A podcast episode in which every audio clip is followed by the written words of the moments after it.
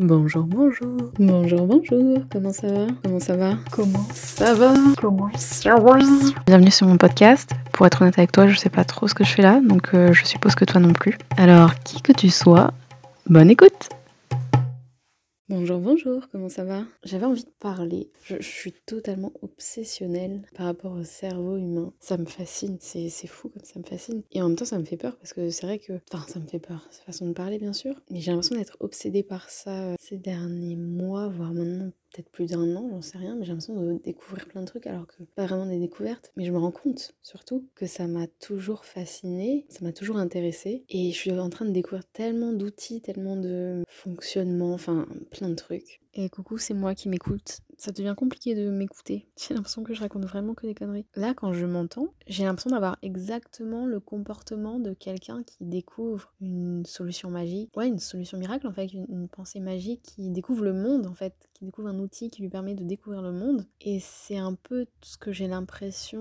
de dénoncer. C'est très troublant de m'entendre dire j'ai l'impression de découvrir le monde à nouveau et tout. D'avoir cette sorte de révélation, ça me fait un peu peur finalement à entendre ce mot-là euh, de ma propre bouche.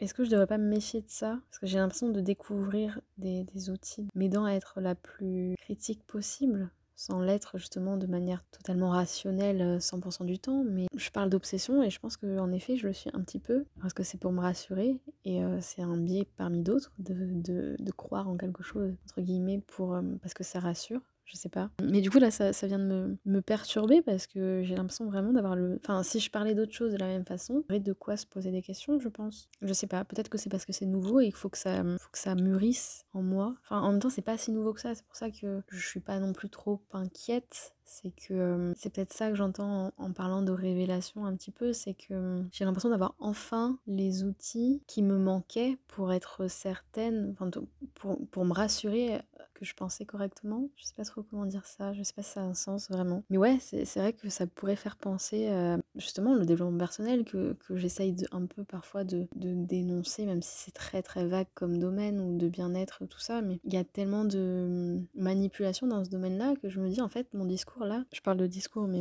ma parole, on va dire, bah, enfin ma démarche finalement, c'est un peu la même chose. J'ai une sorte d'obsession à être la meilleure possible, à être la plus critique possible. Et c'est en fait, c'est tout ce que je dénonce aussi. euh, Enfin, je dénonce pas, j'ai pas fait de, tribune contre qui que ce soit, mais c'est ce qui m'a écarté, on va dire, du développement personnel qui était euh, hyper, enfin, qui est arrivé un peu euh, partout à un moment. Et cette obsession, justement, de, d'être mieux, d'être, enfin, quand on voit les, les titres des, des bouquins, d'être enfin heureux, d'être la meilleure version de soi-même, etc. Et en fait, je suis en train peut-être de tomber complètement là-dedans.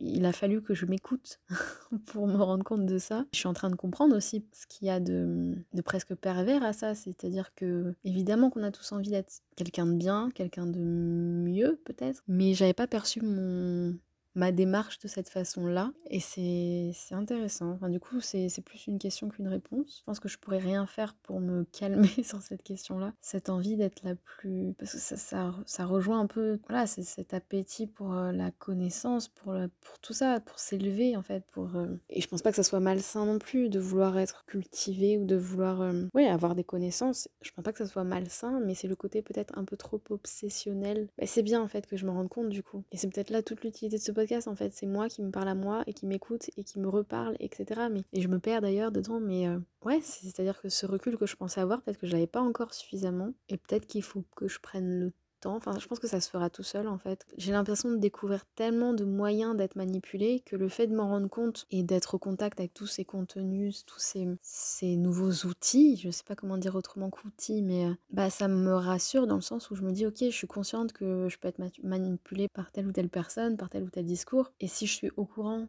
que je peux être manipulable, manipulée, je le saurais peut-être moins parce que je pense que c'est impossible d'être totalement euh, neutre sur plein, enfin pas neutre, mais euh, on peut pas connaître tout sur tout évidemment. Enfin bref, du coup je m'arrête là parce que la suite est déjà assez longue. Je te laisse avec la suite. euh.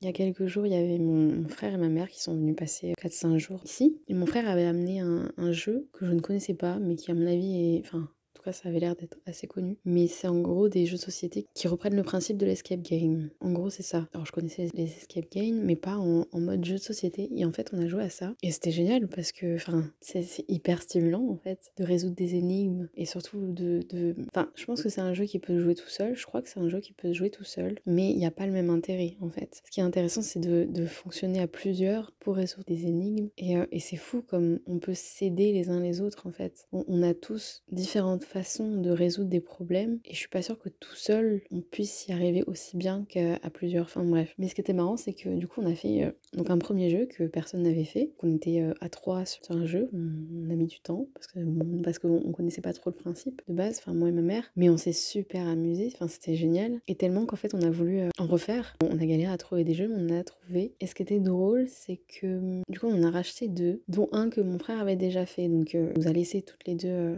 faire ce, ce jeu-là. Et ce qui était drôle, c'est que du coup, il nous regardait galérer parce que bon, je sais pas du coup si, euh, c'est vraiment connu ou pas, mais en vrai, c'est. Enfin, moi j'adore. J'ai adoré. En plus, on en a fait un du coup. Euh, enfin, il y a plusieurs niveaux en fait. Et celui qu'il avait déjà fait, c'était un niveau confirmé, je crois que ça s'appelle. C'est pas le niveau euh, le, plus haut, mais en tout cas, c'est au-dessus de débutant. Et il nous a regardé galérer. Et ce qui était drôle, c'est qu'en fait, il disait que qu'on raisonnait comme lui quand il avait fait aussi avec ses potes. Et je trouve ça fascinant, je trouve ça passionnant de voir à quel point on n'est pas, on n'est pas unique en fait. Enfin, c'est con, j'ai l'impression de répéter 36 fois les mêmes choses, mais notre cerveau réfléchit de manière logique. Alors parfois on va plus vite, parfois on va moins vite que d'autres, mais on a les mêmes solutions en fait aux mêmes problèmes. Et, euh, d'ailleurs, ces jeux-là et, les escape aussi, je pense qu'ils sont construits de cette façon-là. C'est en sachant comment on réfléchit que du coup ils construisent des énigmes en se disant là ils vont, vont penser ça, donc on va faire ça. Enfin, c'est très réfléchi tout ça. Et ça, ça pourrait pas être possible si réellement chaque cerveau, chaque personne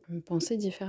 Enfin, j'ai trouvé ça passionnant et du coup, euh, bah, j'ai hâte qu'on se revoie et qu'on rejoue à ça. Je pense que enfin, c'est typiquement le, genre de, de jeu qu'on aime. La moindre idée est utile, je pense, dans ce jeu-là. Enfin, toute personne, je sais pas comment dire ça, mais Mais enfin bref, moi j'ai adoré et j'ai même préféré donc la partie la plus difficile où euh, fallait résoudre plein de trucs en même temps. Mais j'avoue que moi j'ai pris plus de plaisir quand c'était euh, très difficile, quand j'ai galéré vraiment. Et ensuite la, la troisième partie qu'on a fait, c'était juste après d'ailleurs. On a fait deux parties d'affilée du coup euh, le, dernier jour en fait. Et en fait on, on revenait d'une grosse rando. Enfin en vrai la journée était épuisante. Mais la dernière partie était un peu trop facile finalement par rapport à celle d'avant. Et c'est vrai que j'ai pris moins de plaisir parce que bah parce que c'était facile en fait. Sans être trop facile mais c'est vrai qu'une fois bah, que tu comprends un peu le système, c'était peut-être pas facile, c'était plus simple. Alors que la partie d'avant, donc au niveau euh, confirmé, confirmé, je suis pas sûre du nom. Enfin bref, au niveau 2, euh, on va dire, c'était vraiment difficile. Euh, parfois, t'es une demi-heure sur résoudre une énigme et tout, mais mais je, suis persuadée que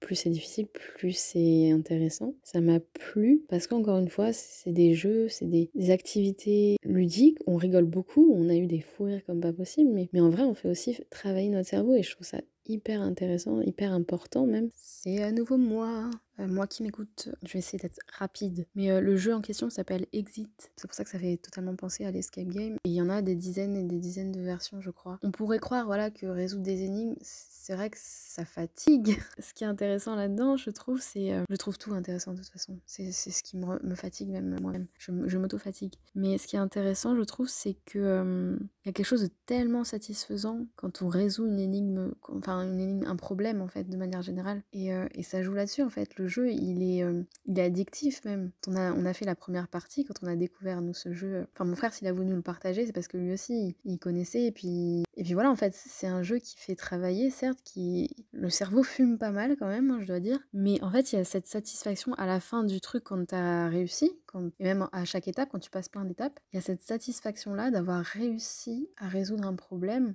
et c'est pour ça que je disais que j'ai moins aimé finalement la partie la plus simple. C'était trop simple en fait. Par contre, quand j'ai galéré, mais j'étais contente de galérer. Je sais pas, chacun fonctionne peut-être différemment, mais j'ai adoré du coup quand, quand on a mis peut-être une demi-heure à trouver une solution à un truc et qu'à la fin on se dit ah ouais c'était ça mais ils sont trop forts parce qu'en vrai les créateurs de ces jeux moi je, je, je trouve ça génial parce que c'est ce que je posais comme question au tout début euh, à mon frère. Je dis, mais toi, t'as déjà fait. Euh, il en avait déjà fait, je sais pas, une dizaine au moins. Je me dis, mais au bout d'un moment, tu, tu, sais un peu comment ça fonctionne. Tu sais euh, les trucs et astuces, tu sais comment machin. Et ben non, en fait, il disait, mais à chaque fois, c'est fou, c'est nouveau. c'est Ils arrivent à, à, trouver une nouvelle façon de.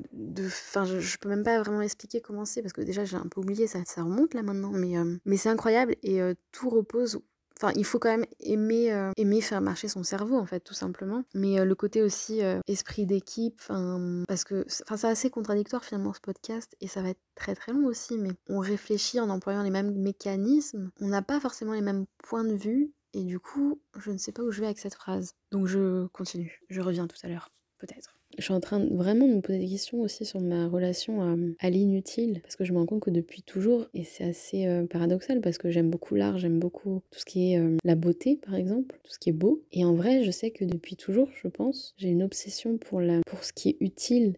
Je sais que moi, quand on me demandait par exemple ce que je voulais faire comme travail, j'ai jamais réellement su. Euh, je me disais, je vais faire quelque chose d'utile et c'est ce qui fait que parfois je me suis un peu. Euh, enfin, j'aurais peut-être pu, enfin, je sais pas, encore une fois, je ne saurai jamais, mais quand j'ai terminé mes études de design d'architecture d'intérieur, j'aurais pu travailler dans ce domaine et c'est vrai que j'avais l'impression d'être tellement inutile. Ce que je faisais, c'était purement euh, esthétique, en tout cas là où j'étais. Alors est-ce que c'était une excuse pour euh, finalement faire autre chose, j'en sais rien, mais en tout cas j'étais pas prête à travailler dans ce domaine-là, mais, j'avais vraiment l'impression de pas être utile, en tout cas que ça servait à rien. Et alors que par exemple j'ai travaillé aussi euh, juste après, je crois, ou un petit peu après, à la poste, dans des centres de tri du courrier. Et même si là pour le coup ça faisait pas tellement travailler mon intellect, ce que je faisais c'était concret, c'était utile et du coup, ça servait à quelque chose en fait. Il y avait, il y avait ouais une utilité en vrai. Alors je ne sais pas comment est arrivé ce sujet de l'utilité ou de l'inutilité euh, dans ce podcast. Je ne sais pas ce qui m'a pris quand j'ai enregistré. Me revoilà dans le présent et me vient là tout de suite l'idée qu'en fait, alors je vais reparler de la société, mais je pense que la société nous a tellement individualisés bizarre ce que j'allais dire, mais je vais le dire quand même. Que même moi, qui pourtant, enfin, je trouve que je suis plutôt modeste, alors presque peut-être que ça vient du fait que je, ne sais pas me mettre en avant, etc. Mais et pourtant, quand je m'écoute parler de euh, ce que je faisais, ça servait à rien, ou euh, quand je triais le courrier, c'était au moins utile et tout, je me dis, mais ça manque tellement d'humilité dans le sens où, euh, où t'as cru que parce que t'allais trier des lettres, t'allais changer euh, le monde et parce que t'allais pas être utile, en fait, le monde allait. Euh, enfin, quel est ton poids sur, la société quel est, je sais pas, je trouvais que ça, ça manque vachement d'humilité et c'est un peu un problème que je retrouve aujourd'hui. Je trouve qu'on manque tous d'humilité parce que je me mets vraiment là-dedans et c'est ce que j'essaye de retrouver aussi. L'humilité par rapport à qui on est, nous, pour est-ce que ça change vraiment quelque chose de, ne pas être utile? Encore une fois, je ne sais pas trop où je vais avec ça, mais ouais, je, souhaite à la personne qui fait ce podcast de, de gagner un peu en humilité, mais pas, c'est pas méchant, c'est juste euh, t'occupe pas d'être utile ou pas. C'est très intéressant, mais il faut moi, je pense que mon obsession de l'utilité, elle, est venue peut-être me sentir responsable et peut-être d'une sorte de culpabilité, encore une fois, mais ça vient du poids, je pense, la société occidentale a donné à chaque individu. Et c'est bien parce que c'est une liberté aussi de, se définir, de, voilà, de, de, faire nos propres choix. Et dans ce sens, je pense que c'est pour le mieux, mais avec cette liberté-là, je pense qu'on voit moins les choses de manière globale et on a peut-être plus de liberté de faire plein, plein, plein de choses, mais à un moment, il faut qu'on on se détend un petit peu et, tout seul, on n'est pas plus utile qu'un autre, quoi. je te laisse avec la suite. Euh. Bref, c'était pas du tout de ça dont je voulais parler, mais en tout cas, ouais, je, suis en train de. Enfin, je suis en train. Je travaille pas non plus dessus euh, en, tant que thérapie ou quoi que ce soit, mais la question de l'utilité, de l'inutilité est vachement présente en ce moment, ouais. Notamment, justement, par rapport à, mon positionnement, par rapport à, la beauté, à l'art. Est-ce que quelque chose de totalement inutile, est-ce que déjà ça existe, quelque chose de totalement inutile, j'en sais rien. Enfin, bref, c'est pas ça dont je voulais parler, mais du coup, pour en revenir au cerveau, il y a son mode de fonctionnement. Là, j'ai vu un. C'est un documentaire Oui, c'est un documentaire, je crois, qui un peu reprenait cette idée-là, enfin, qui était une des idées dans, dans, dans, le documentaire. Hyper intéressant, bah, si le sujet intéresse en fait. Mais qui est un. Alors, le titre, c'est Le Grand Virage, je crois. Ou est-ce que ça, c'est le nom du collectif qui a fait le, documentaire J'en sais pas, mais en tout cas, c'est euh, c'est un documentaire qui reprend ou qui explique tous les mythes, les pseudo-mythes, c'est très moche comme mot, qui entourent l'Égypte ancienne en fait et les pyramides notamment. Bah, c'est vrai que moi c'est un sujet qui m'intéresse aussi beaucoup depuis, longtemps. J'ai failli dire depuis toujours encore, mais on va dire depuis longtemps. L'Égypte ancienne et euh, les pyramides, c'est fascinant. Et pareil, c'était il y a un ou deux ans maintenant, je sais plus. Il y a eu un pseudo-documentaire du coup qui s'est vendu comme un documentaire, mais qui finalement est totalement, totalement détaché en fait de, la réalité. Et euh, du coup, il y a eu beaucoup de débunkage euh, par rapport à ça. Enfin bref, il y a beaucoup d'escroqueries aussi, enfin de, gourous qui, racontent n'importe quoi. Enfin, c'est hyper intéressant. Et du coup, là, dans ce. qui est sorti il y a un mois, dans ce documentaire, euh, donc Le Grand Virage, je crois que ça s'appelle Le Grand Virage. Alors, je, il y a, peut-être une semaine, je sais plus. Mais euh, ça reprend un peu l'histoire de, bah, de ses croyances finalement, parce qu'il est encore question de croyances, de pseudo-sciences et tout, mais c'est génial parce que justement ça prend... Enfin, du coup, il y a un passage qui a un des arguments en fait, euh, qui est défendu dans, dans, les théories un peu genre extraterrestres, ça peut pas être, ça peut pas avoir été fait par des humains, euh, les pyramides, parce que beaucoup des théories se concentrent sur les pyramides parce que c'est ce qui est le plus voyant, c'est ce qui est le plus gros et tout ça. Mais un des arguments qui est amené pour défendre certaines théories, c'est regardez, il y a des pyramides qui ont été faites aux quatre coins du monde à différents moments. Enfin ça, à différents moments, je crois que justement ce qui fait que c'est un peu, c'est un peu bancal cet argument, et totalement d'ailleurs. Mais euh, même il y a différentes techniques qui sont apparues, par exemple chez les Incas, qui sont reprises sur l'île de Pâques, qui sont des techniques de construction en fait, qui sont, je crois qu'ils sont reprises en Asie aussi, et peut-être en Égypte du coup, je sais plus trop. Mais du coup, certains, certains, euh, certaines théories, certaines théories alternatives, on va dire, parce que je crois que c'est ça le mot, partent du principe que voilà, c'est des techniques qui sont similaires et que la seule explication, c'est euh, il y avait une civilisation qui était au-dessus de tout ça, qui a tout euh, organisé, que les, Égyptiens ont conquéri, conquéri, conquis le monde entier. Enfin, et du coup, là, dans ce documentaire, Le Grand Virage, et eh ben c'est à un moment, il y a un passage qui, qui, enfin, qui m'a du coup qui m'a encore plus intéressé, c'est que bah, en fait, ça parlait notamment d'un moyen de construction qui servait à lutter contre les possibles tremblements de terre et du coup l'effondrement, enfin les séparations, comment consolider les liens, les joints en fait entre deux pierres, deux énormes pierres, comment consolider ce joint de façon à ce que les pierres ne restent attachées en fait en cas de tremblement de terre notamment. Et du coup, c'était fascinant, ça va être très long pour expliquer quelque chose de très simple. C'est fascinant de voir que à différentes périodes, l'humain a eu la même réponse par rapport au même problème. Et en fait, c'est c'est hyper simple. Il n'y a pas à, imaginer une civilisation au-dessus qui aurait euh, colonisé la, Terre et tout. C'est juste que le cerveau humain fonctionne, bah, fonctionne en fait de, la même façon, avec peut-être plus ou moins de rapidité, peut-être plus ou moins de réussite, mais il a les mêmes étapes. Et du coup, je trouvais ça hyper intéressant parce que pourquoi inventer en fait des, des, mythes? Pourquoi inventer des, des raisons en fait de, de croire à quelque chose d'autre si, alors que la réalité, elle est juste passionnante, en fait, de voir que on réfléchit plus ou moins tous de la même façon. Après, c'est pareil, il y a des, gens plus intelligents que d'autres, enfin, évidemment. Souvent, par rapport au même problème, on va réfléchir de la même façon. Et c'est intéressant. Bon, pour revenir vite fait sur euh, ce petit documentaire, Le Grand Virage, ce petit grand virage. Et, euh, et après, j'arrête de t'embêter. Pour résumer un peu, et pour conclure cet épisode, peut-être, enfin, ça me fait penser, l'épisode où je parlais de, du contexte notamment. En fait, pourquoi est-ce qu'on a besoin de d'inventer parfois des, des raisons qui, qui, semblent en fait plus extraordinaires? Enfin, ça rejoint le fait que l'être humain aime raconter des histoires tout simplement. Donc ça, ça rejoint mon, précédent podcast où je parlais de ça, mais on adore en fait entendre des histoires et parfois on a juste envie de croire à l'histoire parce qu'elle est séduisante, parce que, parce que ça amène peut-être un peu de, de magie et c'est ce qui est dangereux dans certains discours, mais c'est aussi ce qui parfois peut faire passer des messages, c'est aussi ce qui fait la beauté de, de l'art dans, dans la fiction notamment. Enfin, enfin, on a besoin de fiction, on a besoin de, de fantastique, on a besoin de magie. Ça, ça sert aussi de, pour combler les vides peut-être pour des réponses qu'on n'aurait pas, on a envie de raconter une histoire parce que c'est plus simple aussi. J'en ai déjà parlé, je crois, donc je vais m'arrêter là. Ouais. Parfois, on, a envie de croire en une histoire parce qu'on aime cette histoire, parce qu'elle est séduisante. Et j'ai déjà dit, donc je m'arrête ici. Je te laisse avec la suite. Bref, c'est tout ce que je voulais dire, c'est long. Ouais, c'est intéressant. C'est tout. À bientôt.